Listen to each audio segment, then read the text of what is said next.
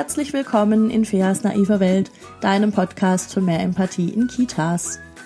Mein Name ist Fea Finger und wenn du schon öfter diesen Podcast gehört hast, dann weißt du, dass ich hier jede Woche Geschichten aus den Kitas erzähle, die ich entweder selbst erlebt habe oder die andere erlebt haben und wo ich festgestellt habe, oh, da gibt's so ein paar Sachen, das sind gar nicht unglückliche Einzelfälle, sondern die gibt's flächendeckend und dagegen möchte ich vorgehen. Ich möchte mehr Empathie in den Kitas, ich möchte mehr Fachwissen vor allem in den Kitas und ich versuche, das jede Woche hier so ein bisschen entsprechend zu verpacken, sag ich mal. Also entsprechend mit, äh, mit Beispielen und dann eben auch das Fachwissen dazu.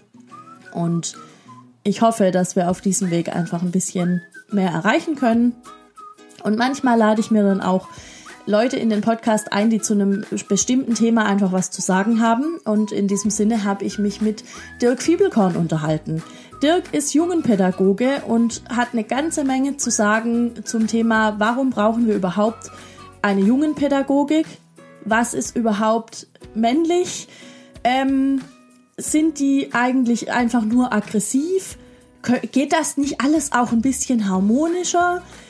Dürfen die mit Waffen spielen? Dürfen die das nicht? Was ist der Sinn dahinter? Gibt es überhaupt einen Sinn? Das alles habe ich mit Dirk besprochen und ich wünsche euch super viel Spaß mit der Folge und wir hören uns dann am Ende nochmal.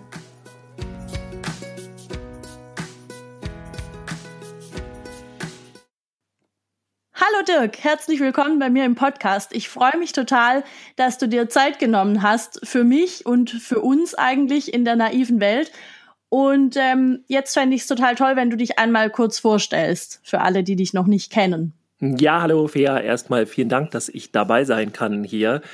Ähm, ja, was erzähle ich von mir? Also ich bin Erzieher, ich bin Jungenpädagoge, ich habe eben viel mit Jungen zu tun, ähm, bin auch Referent in dem Bereich und da spielt sich alles ab von äh, dem Kita-Elternabend bis hin zur Uni, äh, wo ich Lehrer fortbilde, alles so zum Thema jungen, jungen Pädagogik.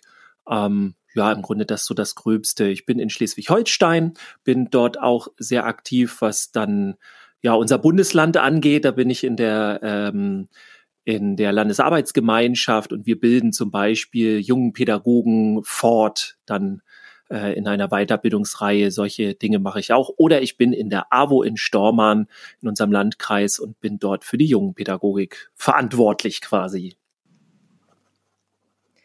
Ja, krass, das ist ganz schön viel, was du machst, ne?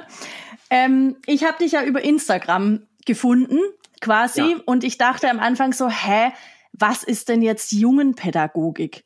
Also ja. ich bin jetzt nicht ganz neu in der Pädagogik, aber ich hatte das als Begriff irgendwie so gar nicht auf dem Schirm. Und ich muss auch sagen, zuerst hatte ich so ein, so ein Aber. Ne? Wir gendern ja jetzt immer alles und es wird immer so drauf geschaut, dass das irgendwie gleichberechtigt ist und Jungs können auch rosa tragen und so. Mhm. Und dann hatte ich kurz so ein Aber und ich könnte mir vorstellen, dass das anderen auch so geht. Vielleicht kannst du erklären, warum brauchen denn Jungs überhaupt was anderes wie Mädchen? Oder ist das überhaupt so? Oder habe ich das jetzt komisch interpretiert? Das ist eine sehr gute Frage und das ist auch die Frage, wie du ja auch gemerkt hast, dass das halt ganz viele irritiert. Warum gibt's jetzt auf einmal Jungenpädagogik? Ne, weil doch, äh, wir wollen doch gerade so diese spezielle Situation nicht mehr haben. Aber genau im Grunde, das ist so ein bisschen der Auftrag des Ganzen.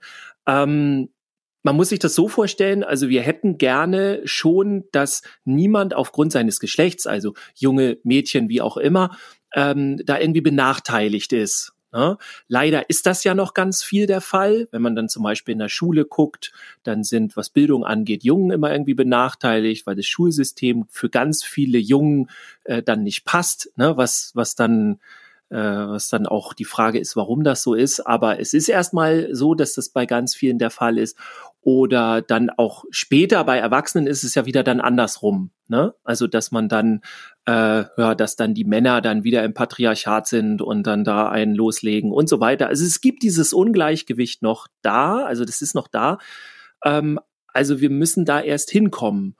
Und den, die Jungs da zu unterstützen und denen da zu helfen, äh, das ist im Grunde die Aufgabe der jungen äh, Pädagogik. So kann man das im Groben sagen. Okay, ja, das ergibt tatsächlich Sinn. also ich, ich hatte mir in meinem Kopf schon so ähnlich was auch gedacht, aber ähm, ich bin da nicht die Expertin dafür. Deshalb dachte ich, ich frage dich das jetzt. Wenn ich dich da hab, dann frage ich dich das. Und ähm, wie, wie genau funktioniert das? Also ich habe bei dir auf dem Kanal schon so ein bisschen gesehen, du ähm, gehst dann auch zum Beispiel auf Elternabende, da geht's dann drum, wenn so Rangelecken zum Beispiel eingerichtet werden, dass es dann da Sorgen gibt, äh, dass da irgendwie Gewalt verherrlicht werden könnte oder sowas. Und witzigerweise war das dann auch so das Erste, was ich damit verknüpft habe. Aber ich könnte mir vorstellen, dass es eigentlich gar nicht darum geht. Also wie genau funktioniert denn so eine Jungenpädagogik? Also, oder kann man das einfach so sagen? Also auch da ist die Frage natürlich super interessant und die Antwort ist im Grunde durch die Vielfalt. Also das, was wir ja gerade nicht wollen, ist, ähm, so und so soll das alles sein. So muss ein Junge sein, so muss nachher ein Mann sein und so. Das heißt, jeder, äh, jeder Junge soll sich ja zu einem Mann so entwickeln, wie er das gerne möchte und vor allem, wie es ihm gut tut. So, also es geht um eine, eine gute Entwicklung. Und deswegen ja. kann man da auch immer schlecht so pauschalisieren. Ähm, es gibt aber so ein paar Themen, die den Jungen häufig zugesprochen werden, also wie das ja. Kämpfen oder ne, Bewegung ganz vielen bestimmten Bereichen, so konfrontatives Verhalten, Selbstdarstellung. Also da gibt es so ein paar Sachen, die da immer so sehr in die Richtung gehen. Und ähm, da geht es dann im Grunde darum, äh, damit ein bisschen aufzuräumen, ein bisschen zu erklären. Also wenn ich zum Beispiel bei einem Elternabend bin, äh, dann sind so typische Themen eben wie das Kämpfen, was du gerade gesagt hast, oder auch mhm. Waffenspiele. Ne? Das kennen wir auch aus der Kita, wo die Jungs ja. dann so peng, du bist tot und so. Und da ähm, geht es dann bei mir darum, also wenn ich als Referent dann irgendwo hinkomme, so ein bisschen Licht ins Dunkeln zu bringen und eben äh, ja dafür zu werben oder dafür, das aufzuzeigen, die Jungs einfach besser zu verstehen. Und äh, zu, zu merken auch, dass man selber einige Dinge im Kopf hat, die zu hinterfragen, ähm, die eigentlich gar nicht zusammenpassen. Also als Beispiel, ähm, mit dem Kämpfen haben wir als mhm. Erwachsene mhm. ganz häufig automatisch die Gewalt als Thema mit dazu. Und ja. Kämpfen hat erstmal überhaupt nichts mit Gewalt zu tun, genauso wie zum Beispiel Sprache erstmal überhaupt nichts mit Gewalt zu tun hat. Also das ist ja etwas sehr äh, Neutrales erstmal. Und dann ist es die Frage, wie benutzt man die Sprache? Möchte man jemanden beleidigen oder möchte man jemanden loben oder ihm schöne Dinge sagen? Ne? Und so geht das eben mhm. auch mit dem Kämpfen. Ja. Nur das Kämpfen ist für uns Erwachsene immer gleich konfrontativ, gegeneinander.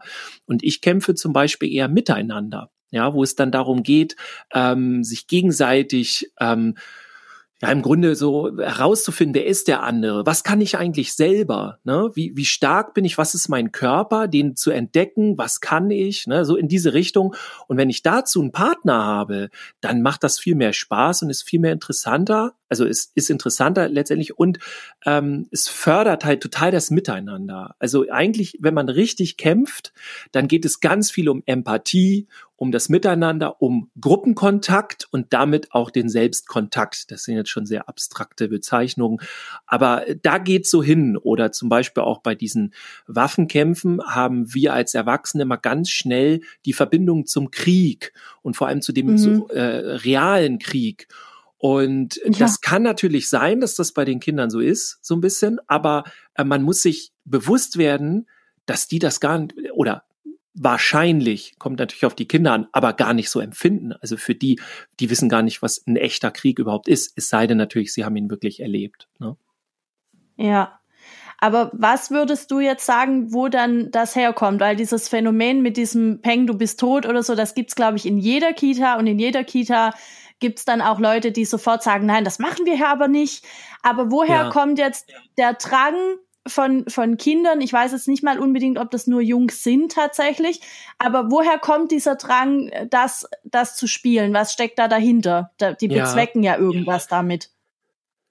Also es ist eine, eine, eine sehr äh, schwierige Frage und eine sehr, ja, also auf die Frage kann man nicht ganz eindeutig sagen, ja, das ist einfach so mhm. und so und deswegen passiert das. Es gibt auch ähm, verschiedene Ideen dahinter. Also das, was mhm. ich zum Beispiel, um da mal von der anderen Seite zu kommen, sehr häufig so mitkriege, ist, warum überhaupt, wenn ich mit Jungen arbeite, ich arbeite ja auch mit Mädchen, ne, aber wir sind ja jetzt mal bei ja, Jugendpädagogik. Ja. Und wenn ich mit Jungen arbeite und die, die holen sich so ein Schwert oder basteln sich da irgendwas ähm, oder auch irgendwelche anderen Waffen, dann geht's halt ähm, so ist meine Erfahrung mit den meisten, mit denen das, ne, nicht immer, aber ganz häufig, es geht eher so darum, ein Tool, ein, eine, ja, etwas zu haben, was die eigenen Fähigkeiten erweitert. Das heißt, im Grunde ist so ein mhm. Schwert, kann man sich so vorstellen, die Verlängerung des Armes. So, ich habe mehr mhm. Möglichkeiten, ähm, ich kann mehr machen. Das ist so die erste Idee, die ich ganz häufig so dahinter spüre und, und meine zu erkennen. Und mhm. dann geht das Ganze eben weiter. Also wenn es in diese äh, Waffen geht, wo sie anfangen zu schießen, das kann auch ganz romantisch der Flitzebogen sein, aber eben auch heutzutage die Laserkanonen und sonst was. Da geht es dann ja. auch darum, ich mache hier etwas und habe die, die Möglichkeit, dass da hinten etwas auf mich reagieren muss. So. Also ich habe ja. ein, eine Art Selbstwirksamkeit. Und wenn man jetzt eben diese Jungs ganz häufig erlebt, wo sie den ganzen Tag, ich mache es jetzt mal sehr platt, ne, den ganzen Tag gesagt bekommen, was sie zu tun haben und was nicht und wo eben das Limit ist, ja, was nicht geht, was sie nicht können, dann möchten mhm. sie, so erlebe ich das ganz häufig, auch mal jetzt äh, ja eben eben diese Selbstwirksamkeit erleben und und möchten sich als die Helden und sonst was äh, sehen und, und selbst darstellen.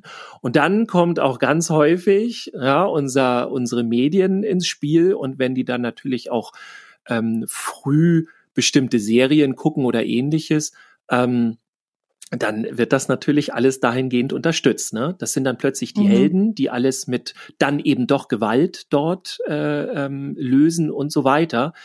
Ähm, also das sind Dinge, die ich häufig erlebe. Ich erlebe aber auch genauso dann den, weiß nicht, Dreijährigen in der Kita, der sowas vielleicht noch nie gesehen hat, weil er dann auch keine mhm. älteren Geschwister hat oder so. Aber der steht dann da mit seinem imaginären Feuer, äh, Wasserschlauch vom Feuerwehrmann und sagt, ey, ich spritze euch alle nass. So, und ja. da sieht man dann auch schon, es hat eine ähnliche Dynamik des Ganzen. Und ich meine damit, nee, ist alles super und, und schießt euch mal alle kräftig ab und so. Aber das, was häufig fälschlicherweise nicht gesehen wird, ist, wo ist die Gefahr, äh, die, Entschuldigung, die, die Gefahr, die Gewalt, ja? Das ist die ja. Frage, die sich nicht gestellt wird, denn die meisten sehen Gewalt, weil sie das Ganze mit dem echten realen Krieg verbinden und dann ja. haben sie das Gefühl so, okay, äh, ja, dann ist da jetzt Gewalt drin. Aber wenn man sich das mal anguckt und, wie die miteinander spielen, die haben sich ja verabredet. Also für mich ist Gewalt ja. das, ganz salopp gesagt, wenn der eine mit dem anderen was macht, was der nicht will. So. Und das passiert ja. da ja so nicht. Also die haben sich ja alle verabredet dazu, äh, es klingt jetzt so komisch, aber wir schießen uns jetzt mal alle ab. So. Und da ist erstmal ein Konsens, da ist keine Gewalt.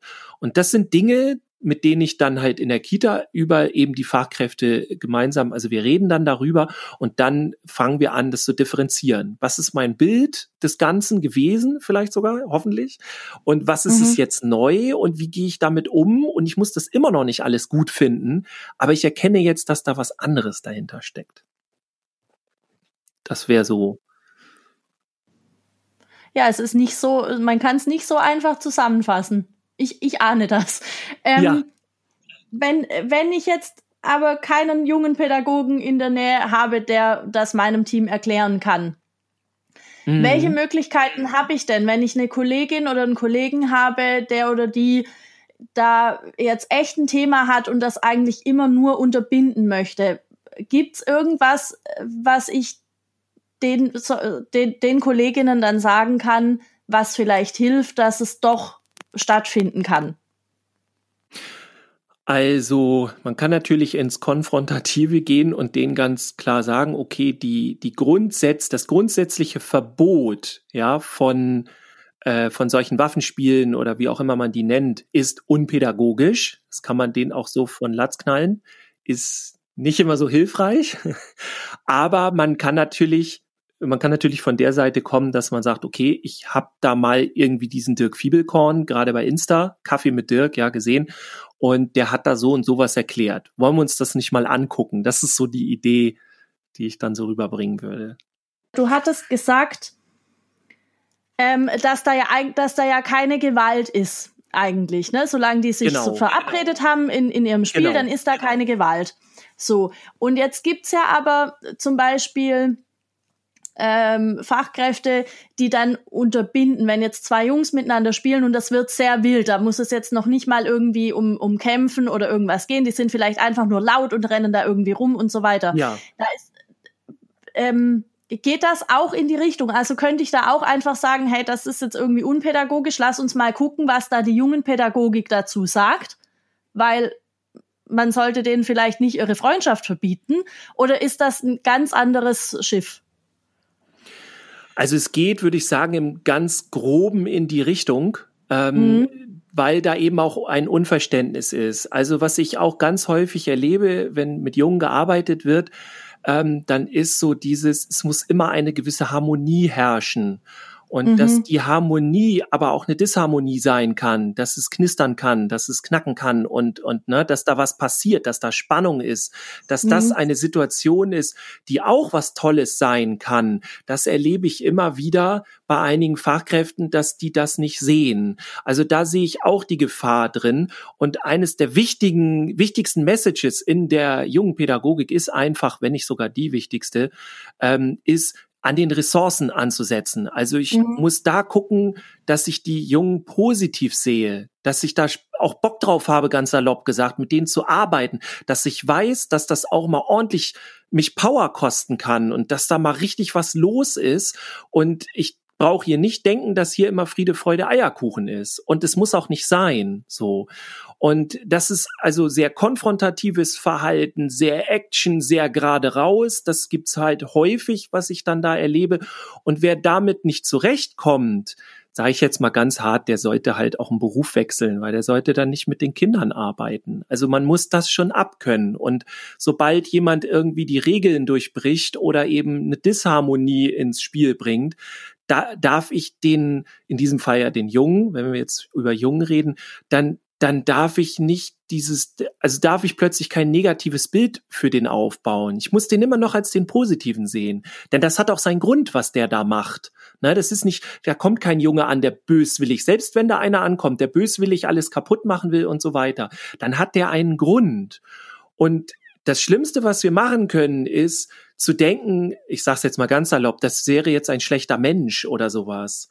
Gar nicht. Also es ist eher dann so, hey, jetzt habe ich meinen pädagogischen Auftrag. Und und ich habe Bock auf den Jungen, ich habe Bock mit dem zu arbeiten, das finde ich interessant und ich will dem helfen, weil das garantiert eine Situation ist, die nicht gut ist auch für ihn.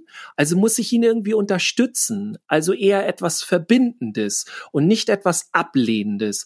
Und das erlebe ich halt immer wieder, wenn mit Jungen gearbeitet wird. Was sie spielen auch häufig, wenn da jetzt solche machen ja nur nicht alle Jungen ganzen Tag, ne? gibt ja auch nicht die Jungs, aber wenn ich das öfter habe, so dieses konfrontative Verhalten, auch dieses mal gegeneinander und so weiter, wenn ich das halt da habe, dann kann ich nicht anfangen, da einen negativen Blick auf die Sache zu kriegen, weil dann bin ich nicht mehr reflektiert, dann bin ich keine Fachkraft mehr und man, das muss man abkönnen. Es gibt so einen schönen Satz, ähm, mal gucken, ob ich den zusammenkriege. Äh, Sinn unserer Arbeit ist nicht eine störungsfreie Zeit, sondern soziales Lernen. Und viele, habe ich das Gefühl, fühlen sich gerade von Jungen immer gestört. Und wenn eine Störung ja. da ist, haben viele das Gefühl, das darf jetzt hier so nicht sein. Und ich muss das ausschließen. Und wenn ich das ausgeschlossen habe oder das, das verboten habe oder sonst was, dann kann ich weiterarbeiten. Dass aber eigentlich jetzt gerade unsere Arbeit losgeht erst richtig und dass es jetzt anfängt, so äh, kritisch zu werden und zu, ja, jetzt kommt die Energie ins Spiel und jetzt werden wir erst richtig aktiv. Das haben irgendwie so einige, glaube ich, noch nicht so ganz auf der Pfanne. Ich hoffe, ich hm, konnte jetzt ja. die Frage so ein bisschen beantworten. Ja, ja.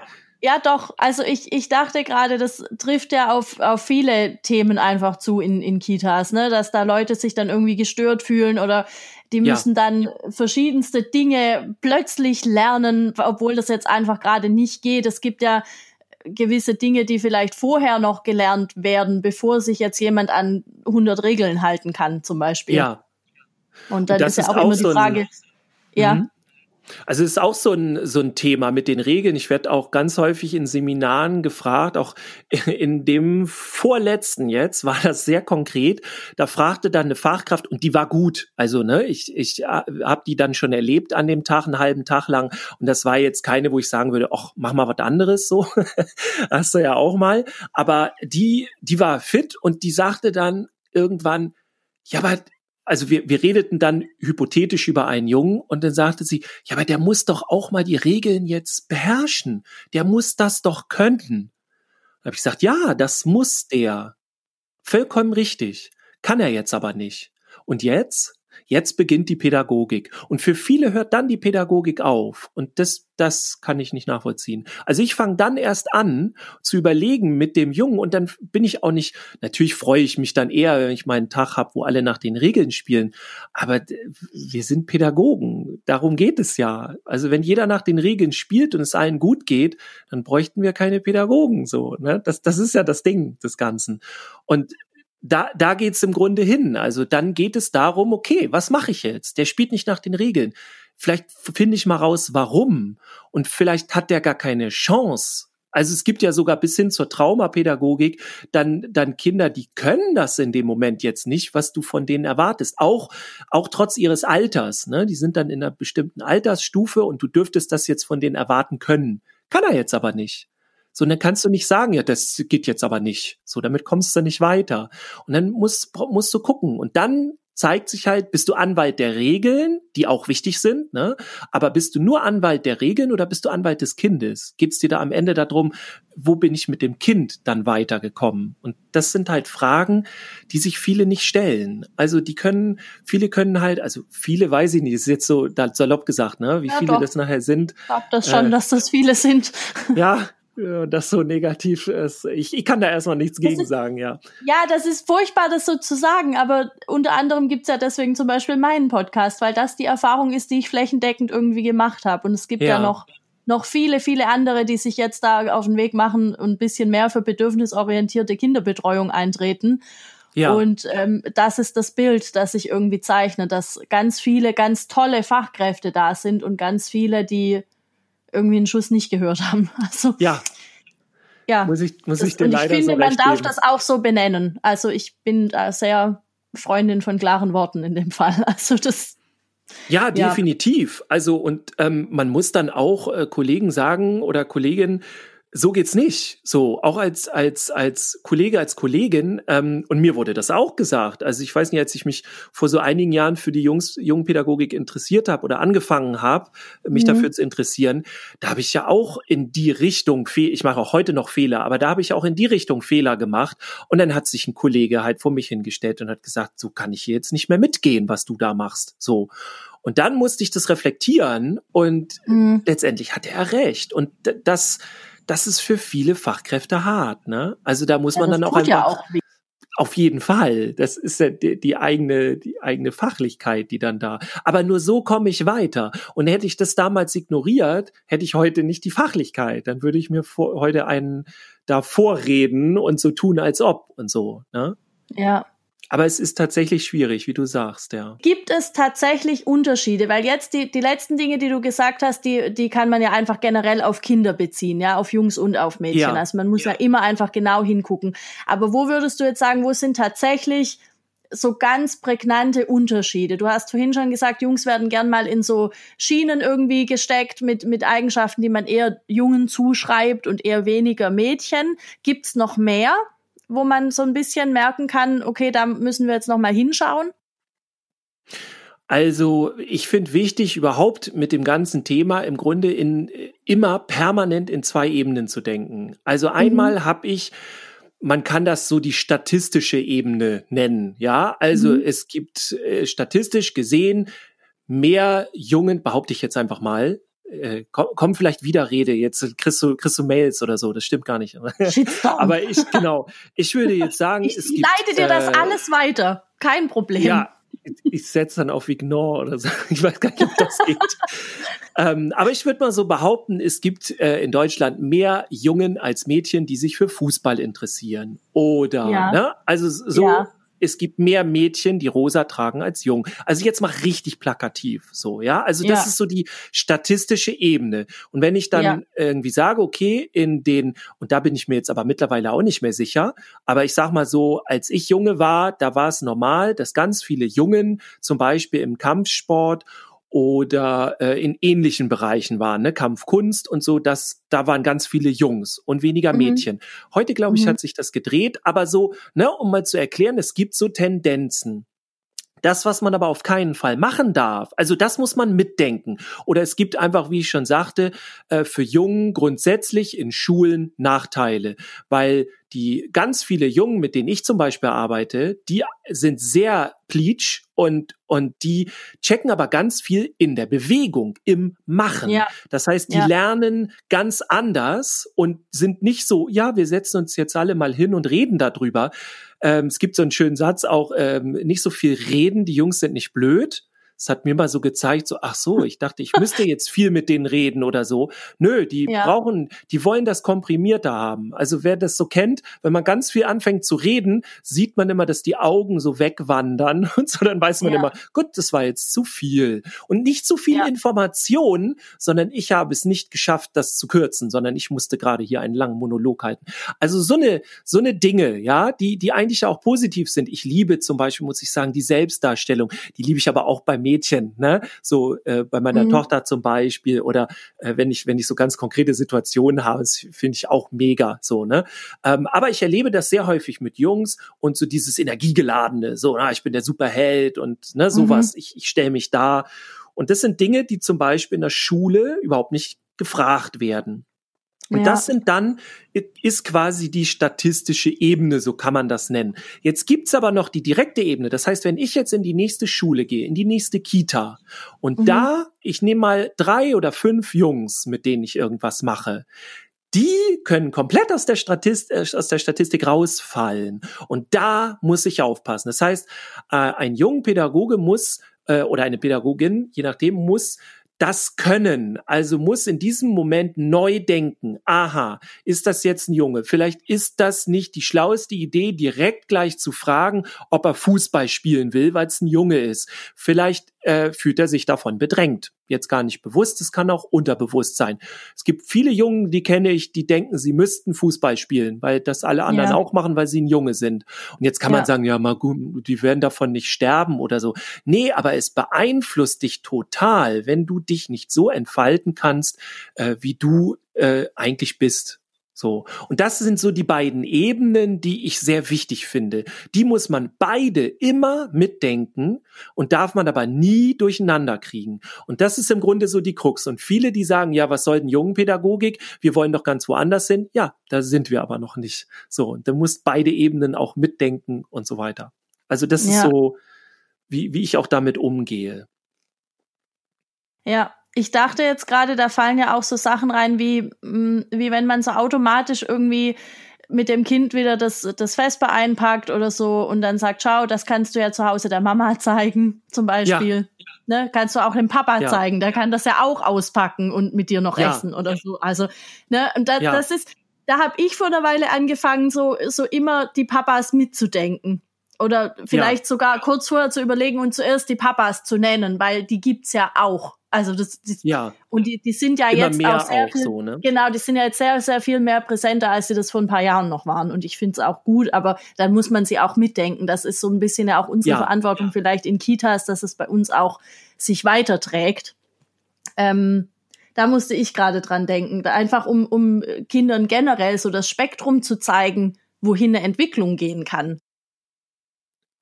Total, denn wenn ich die Papas mitdenke, erstmal muss ich als Papa sagen, finde ich das für die Papas ganz gut, weil ich bin mit Leib und Seele Papa, so. Ja. Äh, für mich ist das persönlich ganz wichtig, ist Teil meiner Identität ganz tief. So, ich bin Papa mit Leib und Seele und möchte dann in solchen Momenten auch mitgedacht werden. So, ich fühle mich ja. dann ausgeschlossen.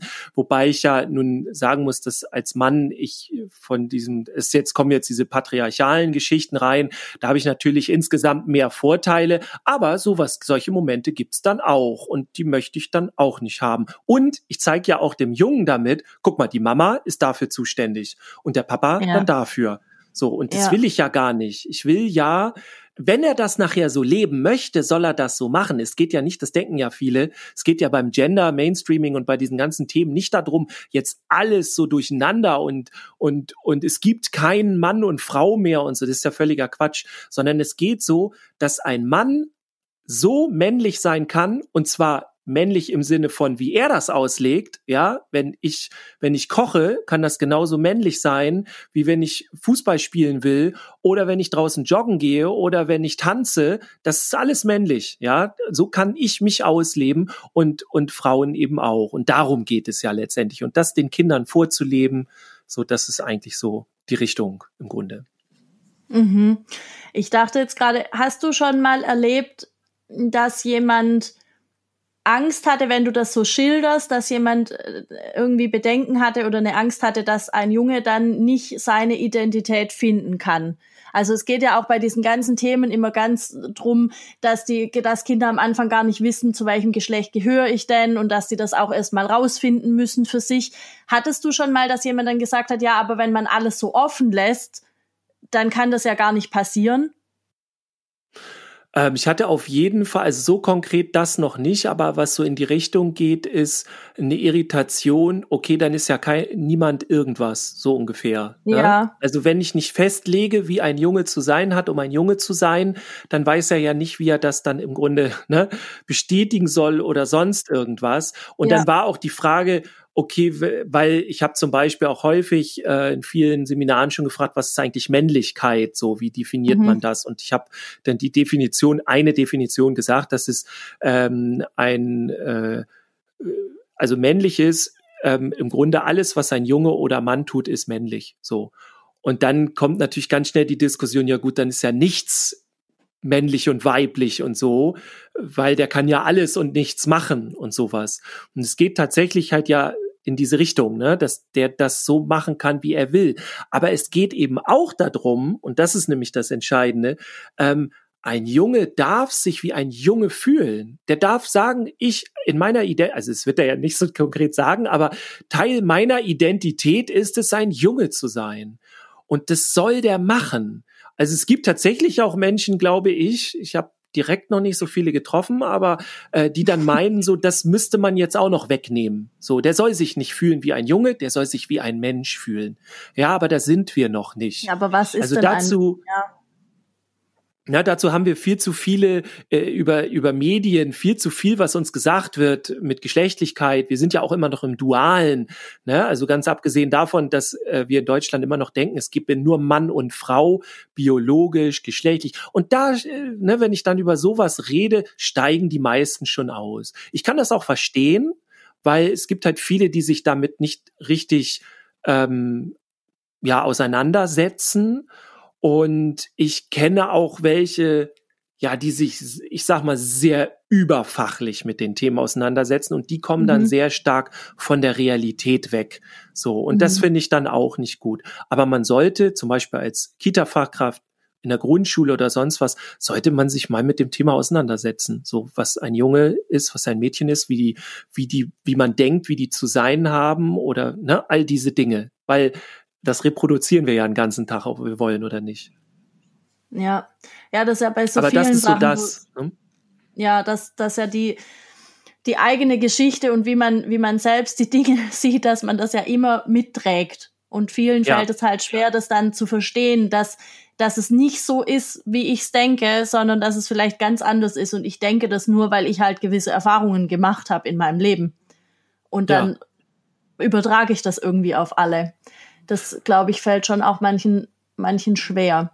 Ja, das glaube ich auch. Es ist halt eine neue Art zu denken und man muss viel von sich und seiner Welt in Frage stellen. Und da hört es bei einigen dann halt auf. ja. Ja, ich kann das auch verstehen irgendwo. Also, weil ich glaube, man, man fängt halt auch an zu schwimmen, wenn so, so ähnlich wie, wie das, was du gerade gesagt hast. Ja, wenn man, dann weiß man ja gar nichts mehr plötzlich. Dann muss man ja alles neu denken.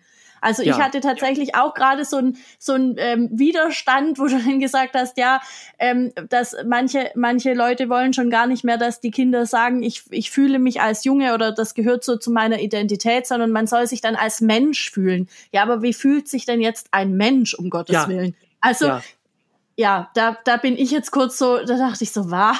Also ich verstehe den Gedanken, aber ich wüsste jetzt, ich selbst definiere mich ja sehr als Frau und ich wüsste jetzt nicht, wie ich mich als Mensch anders fühlen würde. Also wäre das überhaupt ein Unterschied? Aber das ist auch sehr philosophisch. Ähm,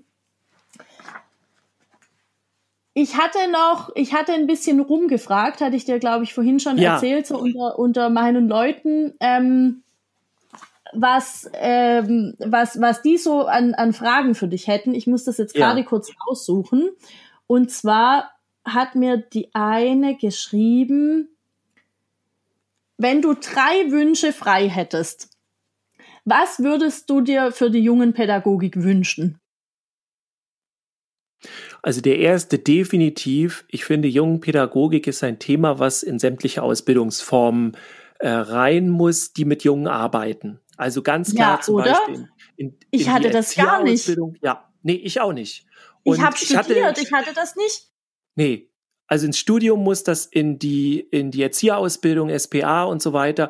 Und es muss auch für die Lehrkräfte rein. Ja. Also ähm, wenn ich zum Beispiel in der Uni bin, in Flensburg, ganz oben im Norden, ja, dann habe ich da auch Lehrkräfte und angehende Lehrkräfte und für die ist das was komplett Neues, wo man dann immer denkt, ja, meine Güte, man kann es auch übertreiben. Aber mal ganz ehrlich, die Hälfte, sag ich mal roundabout, ungefähr mit mhm. den Kindern, mit denen wir arbeiten, die Hälfte von denen sind Jungen. Und fast immer, fast bei jedem Jungen kommt dieses Thema bei Mädchen dann teilweise auch, weil die finden auch in der Welt statt, ja.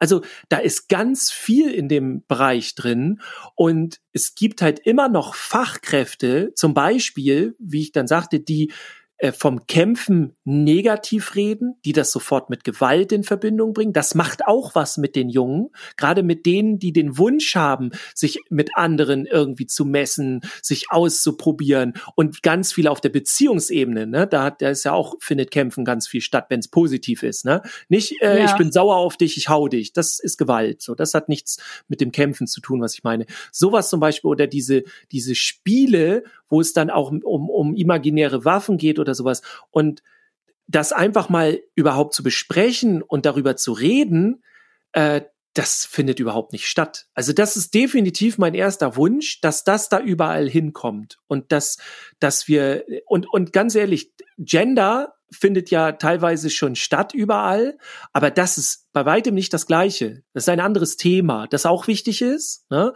aber ja. das ist nicht Jungenpädagogik. Und jetzt kann man natürlich, das finde ich immer so interessant, wird dann sofort gesagt, da haben wir wieder diese Dualität, ja, Mädchenpädagogik muss dann doch aber auch. Und dann sage ich immer so, keine ja. Ahnung, ich bin kein Mädchenpädagoge, ja, ich rede jetzt von der Jungenpädagogik. Und ähm, das, was ich auch ganz häufig geschildert bekomme, ist von ganz vielen Kolleginnen. Ich kann jetzt nur sagen, was mir geschildert wird. Ne? Also ja, ich bin jetzt nicht der Meinung, dass es da irgendwie wie fachlichen Unterschied gibt. Also ganz bestimmt nicht. Das hat dann tatsächlich eher mit den Menschen an sich zu tun und nicht mit dem Geschlecht. Aber mir wird ganz viel von Kolleginnen äh, das geschildert und von, von, ich werde ganz viel von Kolleginnen-Teams gebucht, ja, in, in mhm. Kitas, in Schulen, ganz viel Grundschulen, ähm, um über dieses Thema zu referieren, um mit denen da in den Austausch zu gehen und darüber zu reden. Weil da mhm. ähm, mir ganz viele schildern, so, sie können das nicht nachvollziehen. So. Und wenn wir jetzt ganz viele weibliche Fachkräfte haben, ich will damit ganz bestimmt nicht sagen, dass weibliche Fachkräfte grundsätzlich weniger äh, Ahnung von diesen Bereichen haben. Ne? Also das finde ich ganz wichtig. Ich ja, hoffe, klar. das hat man, das hört man auch raus, weil ich ja genau die ganze Zeit auch davon rede, dass eben diese Geschlechter so die nicht die Rolle spielen. Also das ist ja äh, jungen ja. Pädagogik, wie ich in anderen Themen eben schon gesagt habe. Aber ich kann nur, ich kann da halt einfach sagen, ich werde da ganz viel gebucht und ähm, es wird mir ein eine gewisse Verständnislosigkeit von vielen darüber gebracht, aber gleichzeitig, und das ist die Fachlichkeit, ein Interesse. Und ich finde es unfair, mhm. diesen Fachkräften gegenüber, die nicht da auszubilden und denen nicht zu sagen, okay, pass mal auf, ihr könnt damit so oder so umgehen. Ne, wenn die sich bei euch in der Kita abschießen, ähm, ihr könnt das machen, ihr könnt das machen und mögliche Gründe können das und das und das sein. Aber das wird halt nicht gemacht. Wir reden stattdessen über so ganz übergeordnete Geschichten. Die, denen will ich die Wichtigkeit nicht absprechen. Aber meine Güte, das passiert doch jeden Tag in der Kita. und wir können, Ja. haben jeden Tag die, leider, um es positiv auszudrücken, die Möglichkeit, das falsch zu machen und viele machen es auch falsch und können aber nichts dafür. Also ich finde es auch unfair, halt den Fachkräften. Das wäre tatsächlich mein erster Wunsch des Ganzen. Mhm. Und dann wäre ich auch schon ziemlich zufrieden, glaube ich. Ich überlege, was mein zweiter Wunsch wäre. Mein zweiter Wunsch wäre, dass sich noch mehr Fachkräfte für von der Gesellschaft als jung, äh, ne, jetzt sage ich mal, sage ich mal ganz kompliziert, von der Gesellschaft als jung typisch äh, angesehene Themen äh, interessieren.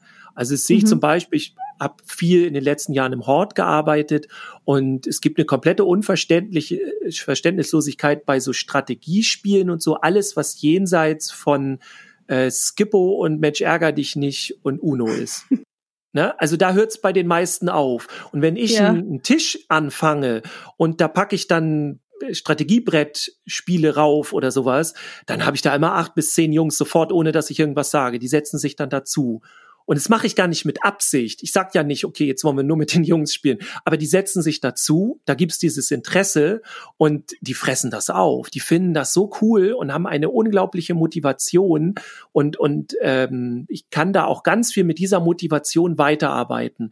Und da vermisse ich ein Interesse einfach von Fachkräften. Ähm, wobei ich aber sagen muss, mit den jüngeren Generationen, die jetzt kommen, da äh, kommt das besser. Also die kommen, die kommen so Mhm. langsam nach. Da geht's auch viel in die Selbstdarstellung, was mir persönlich sehr gefällt. Ne? Also das ist mein Job. Ich bin Erzieherin im Kindergarten oder wie auch immer, ne? in der Kita oder im, im, in der Schule bin ich Lehr Lehrerin, Lehrer, was auch immer. Und, und das ist meine Identifikation. Sowas finde ich halt einfach cool. So. Ja. Ich überlege jetzt auch, ich weiß gar nicht, was ich noch so für Wünsche hätte. Ähm, am liebsten würde ich natürlich da überall in Deutschland rumtingeln, aber ich kann halt nicht alles machen. Ne? Also das wäre auch krass, wenn eine Person jetzt komplett Deutschland in Sachen krass, Jugendpädagogik. Da gibt's ja auch viele andere Kolleginnen und Kollegen, die das auch machen, aber eben nicht in den Schulen, nicht in den, in den Hochschulen nicht und, und, und, ja. Wenn ihr Das das bei euch zu Hause anders haben wollt, dann sagt Bescheid. Ja. Dann komme ich Das vorbei machen wir auch noch nachher. aus. Wo, wo man dich erreichen kann und so weiter. Ja. Ähm, du hast jetzt gerade gesagt, du packst dann so Strategiebrettspiele aus. Das finde ich mega spannend. Hast du da irgendeinen, also sind das, hast du dir die selber ausgedacht? Sind das jetzt zwei ähm, Brettspiele, die du halt irgendwo kaufst und dann nimmst du die mit? Was sind das für Spiele? Teils, teils. Also ich mache auch Fortbildungen tatsächlich in dem Bereich und die Mhm. sind natürlich sehr rar gesät, weil die äh, Nachfrage ist, aus den Gründen, die ich eben genannt habe, auch sehr klein. Wenn da welche sind, sind die immer mega motiviert. Also es macht super viel Spaß.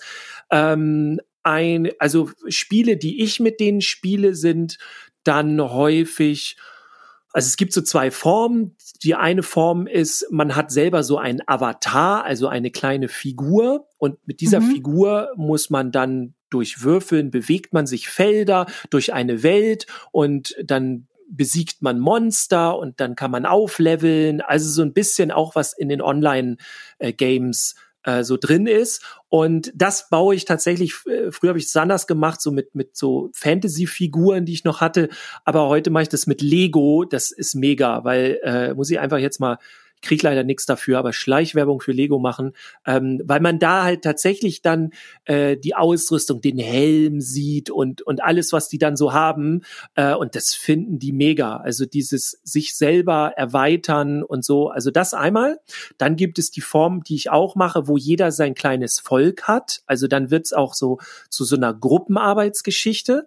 Und dann geht's darum, dass dieses Volk überleben muss. Also man, man äh, braucht dann gewisse Werkstätten, die man dann bauen muss und man muss dann Ressourcen sammeln und so. Das lieben die. Also das ist richtig gut und die müssen ganz viel Teamwork dann machen. Ich habe sogar ein Spiel in dem Bereich entwickelt, ähm, das hat nur zwei Regeln und man spielt das los und während Mhm. man das spielt, entdeckt man ähm, gewisse Steine so und jede, Mhm. jedes Mal, wenn man so einen Stein entdeckt hat in der Welt, darf man sich eine neue Regel ausdenken und das müssen alle gemeinsam machen.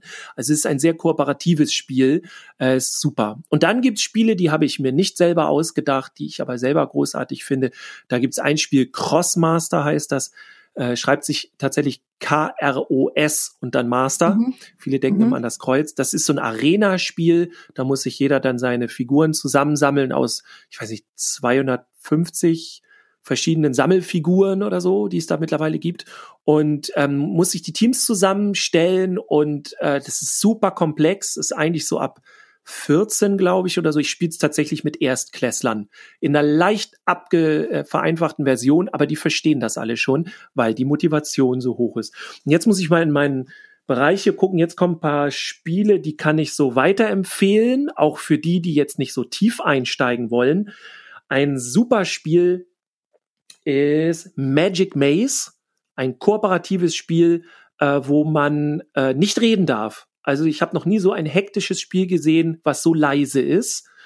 Ja. Ähm, Five-Minute-Dungeon ist der Knaller. Das geht fünf Minuten. Da dauert das Aufräumen länger als das andere. Und es ist so Karten rausknallen. Super, macht super viel Spaß, auch kooperativ. Also es gibt mittlerweile ja. sehr viele kooperative Spiele auch. Und dann gibt's ein Spiel, was ich sehr cool finde, ist Dice Forge. Bei Dice Forge geht es tatsächlich darum, durch Würfeln Punkte zu kriegen und man kann seine Würfel umbauen. Also man kann sich durch seine gesammelten Punkte äh, bessere Plättchen kaufen und die steckt man dann dann auf die Würfel rauf. Ähm, jetzt gucke ich mal, ob ich noch eins habe. Also so, das ist auch eher so Hort-Bereich eher. Mhm. Für den Kita-Bereich, für die Älteren gibt es tatsächlich Magic Maze Kids. Das finde ich sogar von der Aufmachung noch besser. Also das könnte man da auf jeden Fall ausprobieren. ja, cool. Mal. Weil ich dachte gerade, die ganzen ähm, Leute, die jetzt da unter Pandemiebedingungen arbeiten müssen und so, die womöglich jetzt ja. von einem offenen Konzept in Stammgruppen wieder zurückverfrachtet worden sind oder so, denen fällt ja die Decke auf den Kopf irgendwann, wenn ja. das noch eine Weile so bleibt. Für die ist das ja bestimmt geil, mit ihren Vorschülern solche Sachen zu machen. Auf jeden Fall. Und da geht das los. Ich kann zwei Spiele noch kurz sagen. Das wird in ja. den Bereich voll reinbreiten. Wenn ihr Memory spielt und äh, ihr habt es genauso äh, als Erwachsene, dass ihr sagt, oh meine Güte, jetzt wieder Memory, och man, muss das sein, dann spielt Memoir mit diversen Rs am Ende. Ähm, ist der Memory-Effekt, können auch die Kleinen schon und ähm, ist aber ein bisschen interessanter auch für uns. Ähm, ist aber hart, wenn man dann von den Lütten, äh, also ich werde im Memory auch von den Kleinen gerne mal besiegt, gebe ich jetzt häufig, äh, gebe ich jetzt offen zu. Und ansonsten zum Schluss noch, muss mal gucken, wie das heißt, äh, Troll und Dragon. Das guckt euch nochmal an, ist ein super Würfelspiel, also so für zwischendurch und ist mal was anderes. Also ich spiele, habe schon schon seit Jahren, Jahrzehnten, behaupte ich jetzt einfach, stimmt nicht ganz, aber äh, nicht mehr Mensch ärger dich nicht gespielt. Mensch ärger dich nicht ist ein super Spiel, wenn man äh, eigentlich nur irgendwas tun will nebenbei und will, man will sich eigentlich unterhalten, ja. Aber auf Mensch ärger dich nicht ja. muss ich nichts machen. So, ich muss nur würfeln, Figur setzen. Also mit Strategie, ja. tut mir leid, das spreche ich jegliche Form der Strategie ab. Wenn man die anderen Spiele ja. gespielt hat, dann. Und ich finde es auch unfair. Es ist ganz schön hart. Da sind die neuen Spiele besser. Ja, das ist so ein kleine, äh, ein kleiner Ausflug in die Spielewelt.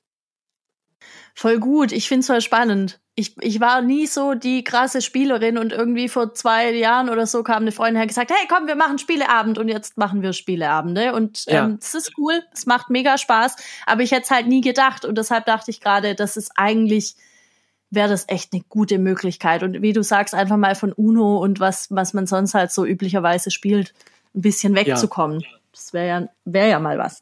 Ähm, ich weiß nicht, ob ich das vorhin schon gefragt hatte. Ähm, ich würde gern noch mal so ein bisschen das Ganze auf, auf, eine, auf eine praktische Ebene kriegen. Und zwar hast du ja gesagt, es gibt auch viele, die einfach falsch reagieren, wenn die Jungs da am Kämpfen sind. Ja. Wie reagiere ich denn richtig? Hm. Also das erste, der erste Fehler, der gemacht wird, ist, sie einfach erstmal zu lassen. Und dann dieses, ja, ich frag die immer und äh, wenn es nicht mehr geht und bla, dann denke ich mir, ja, dann ist schon zu spät. So, also dann mhm. kannst du nur noch hoffen, dass nichts passiert. Ein guter Pädagoge. Hoffentlich stirbt keiner. Genau, das, das ist so. Und wenn nicht, dann ist ja gut. So, dann, ja. nee, nee, ist nicht. Dann ist in Ordnung.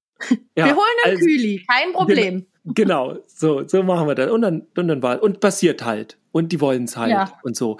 Ja. Nee, also ähm, jemand, der gut pädagogisch arbeitet, weiß, dass, dass wir ganz viel präventiv machen. Das heißt, ich muss vorher den Kindern erstmal das richtige Kämpfen beigebracht haben.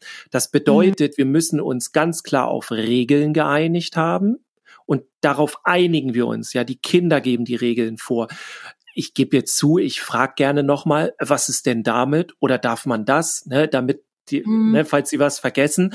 Aber die können sehr genau sagen, was sie gern möchten und was nicht. Das auch die Kleinen schon, ja, das ja. wissen die. Und das ist das eine. Das zweite ist, ähm, ich gucke, welches Setting ist da. Ja, also nicht mal, wo einer mal reinspringen kann und dann geht er mal wieder woanders hin, sondern geschützter Rahmen. Der muss da sein und dann auch gerne mit einem Erwachsenen, der dann dabei ist und das begleitet und auch für die Kinder da ist und mit denen reflektiert. Also beim, ja. wer, wer das mal gemacht hat, nach Kämpfen zu reflektieren, der hat diesen Effekt, ja, den ich woanders gar nicht kenne, wenn man mit Kindern Probleme hat und sagt so, das müssen wir jetzt klären. Und dann geht der eine weg und sagt, nö, hab ich keinen Bock drauf und geht weg. Und du kannst ja nichts machen. Kannst ja nicht ranzerren und sagen so, doch, ich möchte das jetzt klären. Und machen Kämpfen da braucht man gar nichts machen. Die drängen sich auf, die wollen das Problem geklärt haben. Und ja. das ist super. Also wer, wer gut angeleitete Kämpfe hatte und die reflektiert, es macht einen Heidenspaß. Es ist auch so genial, was manchmal die Kinder sich gegenseitig sagen, so, äh, ja, ich fand dich auch ganz schön stark und was du da und dann die, ne, diese ganze Empathie, ja, cool. die da kommt, so. Das ist das halt ist dann so auch ein positives Feedback, mhm. ne? Also, cool. Total.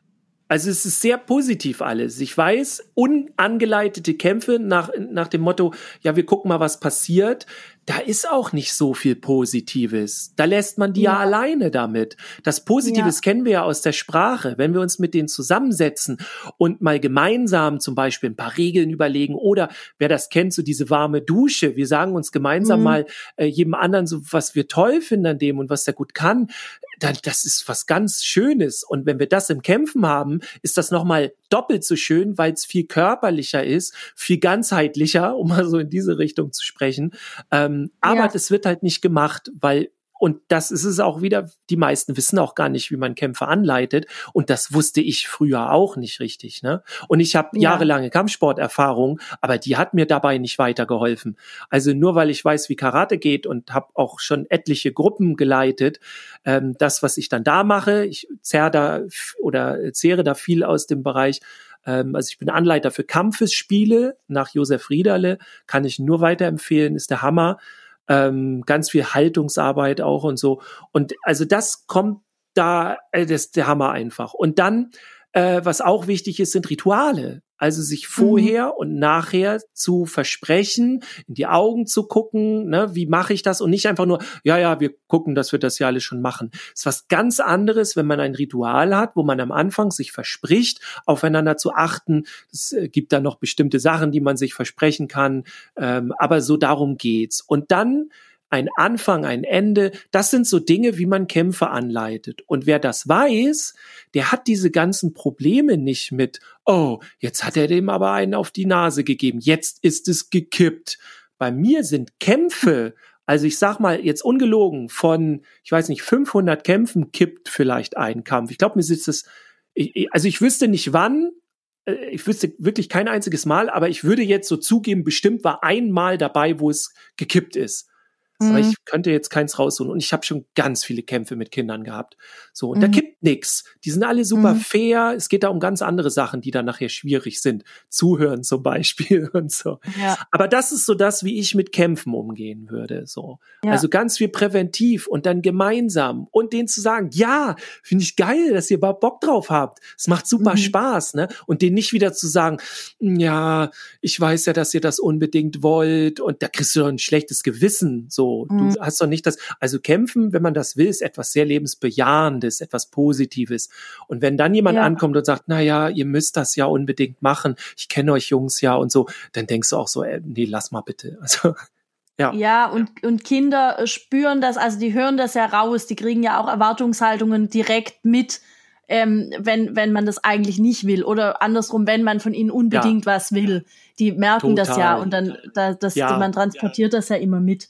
Ähm, was ich jetzt gerade so ein bisschen noch für mich rausgeht, gedacht habe, ist so, wenn ich Kindern beibringe, wie man richtig kämpft mit diesen Regeln und man trifft Absprachen und so weiter, ich könnte mir vorstellen, dass wenn es dann wirklich mal zu einem Streit kommt in irgendeiner Form, dass ja. die da ja auch dann ganz anders damit umgehen können. Total. Die haben ja da ganz andere Skills dann. Also die haben vor allem die Skills, wenn man das wirklich länger mit denen macht, jetzt nicht irgendwie ein, zwei Mal, sondern das ist ja. etwas, was da wöchentlich stattfindet, was ich ja auch häufig dann in Kitas mache. Ähm, oder ähm, ich, ich erkläre dann, wie man Dinge anleiten kann, wie man überhaupt mit dem Thema umgeht, dass das eben wöchentlich statt oder vielleicht sogar täglich stattfinden kann, dann ist es am Ende sogar so, dass die Kinder die das Kämpfen nicht mehr als Option sehen, ähm, ihre Meinung durchzukriegen. Vorher ist das so, naja gut, wenn ich der Stärkere bin und ich bin Kopf größer als der ja. andere, dann habe ich schon mal ein ganz anderes Argument, so, ne? Ja, und wenn ja. die wenn die darin, ich sag mal ganz frech, geschult sind. Also so, das Kämpfen ist etwas, was ich gemeinsam mit einem Partner mache und nicht gegen einen Gegner. Dann, wenn mhm. sie diese Gegnerversion haben, also wenn sie Streit haben mit jemand anderes, dann denken Sie nicht darüber nach, ob Sie körperlich werden, weil Sie das als Positives sehen, so kann man das mhm. vereinfacht mhm. sagen. Und das ist dieser Effekt. Ich hatte letztens auch einen Elternabend, wo ich das erklärt habe, da war sehr große Ungläubigkeit und ich habe die, genau die andere Seite. Ich kann gar nicht mehr nachvollziehen, wie jemand sowas denken kann, ne? weil ich jetzt schon so lange damit arbeite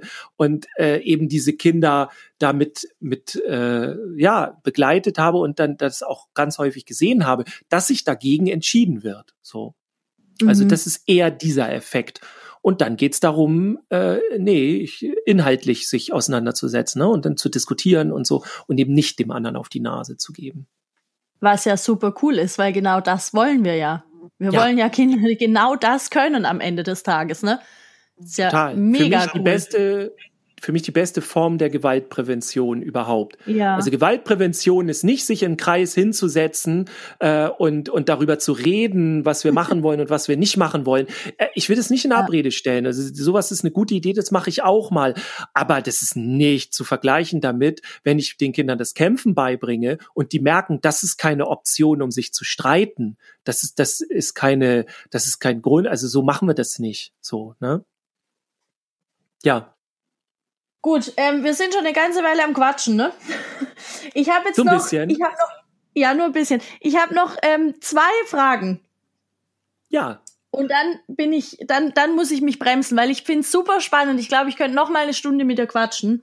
Ähm, aber Frage Nummer eins: Wenn ich jetzt jungen Pädagogin oder jungen Pädagoge werden möchte, wo kann ja. ich das lernen? Also, wenn es um eine Zertifizierung geht, dann sind das zum Beispiel in Schleswig-Holstein acht Module. Das bieten wir jetzt tatsächlich. Es geht jetzt bald wieder los. Dafür muss man aber aus Schleswig-Holstein kommen. Nur mal so als das Beispiel. Ist schlecht. Genau. Für mich jetzt zum Beispiel Richtig. wäre das ganz schlecht. Das gibt es aber auch in anderen Bundesländern. Ähm, Tatsächlich, ich habe das noch nie gehört. Ja. Das ist so äh, schlimm. Ja, also man muss das mal googeln und was man sehr gut googeln kann, ist LAG, das ist dann die Landesarbeitsgemeinschaft Jung, dann des jeweiligen Landes, ne, des, des, äh, des Bundeslandes. Und dann kann man auch, wenn man will, BAG Jungen und so, ne, das ist die, die Bundes, also bundesweit und kann man da auch nachfragen. Ähm, tatsächlich sage ich aber auch ganz ehrlich, das, das Direkteste ist auch, also wenn es nicht um diese Zertifizierung geht, sondern wenn es darum geht, ich möchte jetzt einfach Know-how in dem Bereich haben, äh, dann äh, sage ich jetzt ganz frech Bescheid sagen. Und dann gucken wir, dass wir Termine finden und dann komme ich vorbei. Also ich bin ja auch, äh, ähm, ich sag mal, im ganzen deutschsprachigen Raum unterwegs. Äh, ich hätte fast gesagt, noch weiter. Äh, es gab mal fast die Idee, dass ich nach Dänemark fahre. Ähm, da wäre dann sogar schon Übersetzer gewesen, aber das scheiterte an andere Dingen. So, das wäre das erste Mal gewesen tatsächlich, dass ich auch äh, im nicht deutschsprachigen Raum referiert hätte. Aber ansonsten äh, Deutschland, Österreich, Schweiz, komme ich überall hin, ist alles kein Problem. Sehr cool. Und das ist eine gute Überleitung zu meiner letzten Frage. Ja. Nämlich, wo und wie kann ich denn überall mit dir Kontakt aufnehmen? Ich schreibe es alles auch nochmal dann in die Show Notes, weil das kann ich ja, ja. aber es wäre ja schön, wenn du das einmal kurz sagen könntest. Wo und wie erreicht man dich am besten? Ja, gerne. Also das Einfachste ist tatsächlich bei Instagram unter Kaffee mit Dirk. Ja, da gibt's dann auch einen Kaffee und so weiter. Wer, wer sich das mal anguckt und, und eine das Story da nett. anguckt, genau, der, der, der wird das verstehen, worum es da geht. Ich trinke halt ja. gerne Kaffee, wobei ich eigentlich nie Kaffee trinke. Bei mir ist immer Latte Macchiato, aber andere Geschichte. Also Kaffee mit Dirk Instagram. Ja, da gibt's auch ganz viel Stories und da kann man auch schon mal reingucken. Da äh, mache ich auch die meisten Ansagen, zum Beispiel jetzt auch zum Online-Seminar, was jetzt wieder stattfindet, das nächste ähm, also da findet man die meisten Infos. Ähm, ich bin auch auf Facebook. Ich muss jetzt aber leider mal so ein bisschen sagen, äh, ich fand in letzter Zeit bei Facebook die Diskussion immer sehr negativ und das fand ich sehr anstrengend. Also ich bin zurzeit lieber bei Instagram unterwegs, muss ich ehrlich Das sagen zugeben. aber viele. Das sagen ja. echt viele, dass Facebook so ein bisschen die negativen Menschen abfängt und die, die anderen sind auf Instagram. Ja, äh, wir können wir ja so machen. Dann ja, das ist okay. Dann, haben, dann sind wir da zumindest safe, was diese ganzen Differenzierungen angeht. Das ist doch fein. Ja. Ich finde das. Ja. So machen wir okay. das. Wo noch? Wer, wo Oder noch? war das ähm, also über meine Homepage, ja, jungsverstehen.de, aber da muss ich zugeben, die vernachlässige ich äh, kläglich. Also ich bin sehr viel im Social Media einfach unterwegs. Ähm, kann aber auch sagen, okay, wenn irgendwas ist, einfach eine E-Mail schreiben an dirk.fiebelkorn.de, sowas geht auch super. Ähm, ansonsten gibt's auch ein paar YouTube-Videos und so bei mir auch einfach mal eingeben. Äh, was weiß ich, bei den Kita-Helden zum Beispiel gibt's ein schönes Interview mit dem Andreas Ebenhö, der hat mich da interviewt oder sowas, wer, wer die kennt. Ähm, und, und, und. Also da einfach mal googeln. Aber wie gesagt, bei Instagram geht's schnell. Wer Instagram nicht hat, dann eben über E-Mail. Das ist das Ding. Und äh, wer das, wer mich noch äh, länger ertragen kann beim Sabbeln, äh, dem kann ich noch unseren Podcast äh, empfehlen. Das ist praktisch pädagogisch. Den kann man überall hören, wo es Podcasts gibt. Und den mache ich zusammen mit dem Jens Eichert. Ähm, da sind wir im Duo und das geht nicht nur um Jugendpädagogik, sondern im Grunde um alle möglichen Themen rund um die Pädagogik insgesamt. Also da kann man sich noch mal ein bisschen was anhören. Ich danke dir vielmals für die viele Zeit, die du dir jetzt genommen hast. Ich, ich habe auf jeden Fall jetzt einen ganzen Haufen Sachen zum Nachdenken und ich bin ich bin sehr inspiriert jetzt, muss ich sagen. Ich hoffe, dass es vielen Leuten so gehen wird, wenn die das hier hören. Und ähm, ja, vielen, vielen Dank, dass du da warst.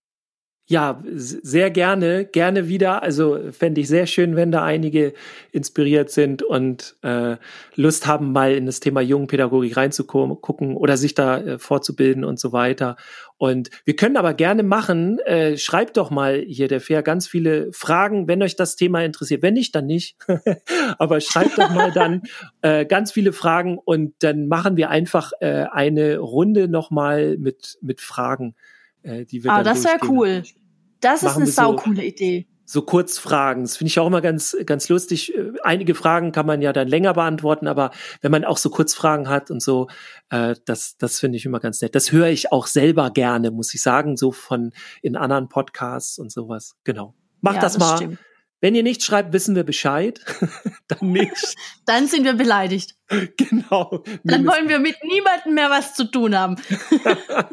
naja, wenn sie deine anderen Folgen dann noch hören, dann weißt du Bescheid. Aber so, ja, das, genau. Mal, mal gucken.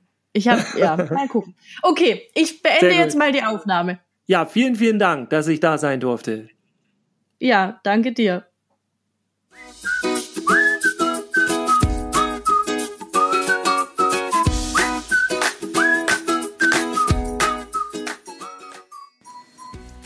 Vielen Dank, dass du diese Folge angehört hast, dieses tolle Interview mit Dirk. Mir hat es mega viel Spaß gemacht. Ich glaube, man hört es auch. Wir hatten einen richtig guten Abend, wir hatten richtig Spaß und ich denke, es ist auch super informativ und ähm, ja, ich werde auf jeden Fall sämtliche Kontaktdaten von Dirk mit in diese Infobox reinpacken, in den, in den Beschreibungstext und wenn ich sie finde, auch die ganzen Spieletipps, die er jetzt noch gesagt hatte, und ja, wenn ihr tatsächlich jetzt noch irgendwie Fragen habt, dann schreibt die total gerne an mich über meinen Instagram-Account äh, einfach Fea Finger eingeben, dann findet ihr mich da.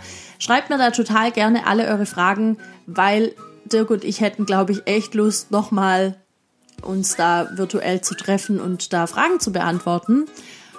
da würdet ihr uns einfach einen Riesengefallen damit tun. Wir hätten vielleicht am meisten Spaß, aber man weiß es nicht. Manchmal ist es auch für andere Leute cool. Ähm, ja, ansonsten hätte ich nur noch eine Bitte. Wenn dir der Podcast gefallen hat, wenn dir diese Folge gefallen hat, wenn du vielleicht noch andere Folgen hast, die dir super gefallen, dann empfiehl die naive Welt an so viele Leute weiter, wie es geht. Empfiehl das, teil das überall hin, kommt in Austausch über die Themen, das ist auch so ein Punkt, aber vor allem empfiehl die naive Welt, empfiehl mich, wohin es geht, weil dadurch kriege ich einfach noch viel, viel mehr HörerInnen und darum geht's mir am Ende des Tages. Dadurch kriegen wir mehr Empathie in Kitas, dadurch wird das ganze Leben im Kita-Dschungel für uns alle am Ende einfacher und nicht nur dadurch, natürlich auch durch andere Sachen. Aber ich denke, wenn ich dazu einen Teil, Teil beitragen kann, dann mache ich das gerne und dein Part ist einfach nur überall hin verteilen und sagen, hey, das ist ein geiler Scheiß, hört euch das alle an. Ja, ansonsten hören wir uns nächste Woche mit einer neuen Folge zum Thema Basteln. Wie genau ich die nenne, weiß ich noch nicht, aber ich habe sie aufgenommen, deshalb weiß ich, dass es die geben wird. Und bis dahin wünsche ich euch allen eine tolle Woche und verabschiede mich mit empathischen Grüßen aus meinem Wohnzimmer. Bis dann. Ciao.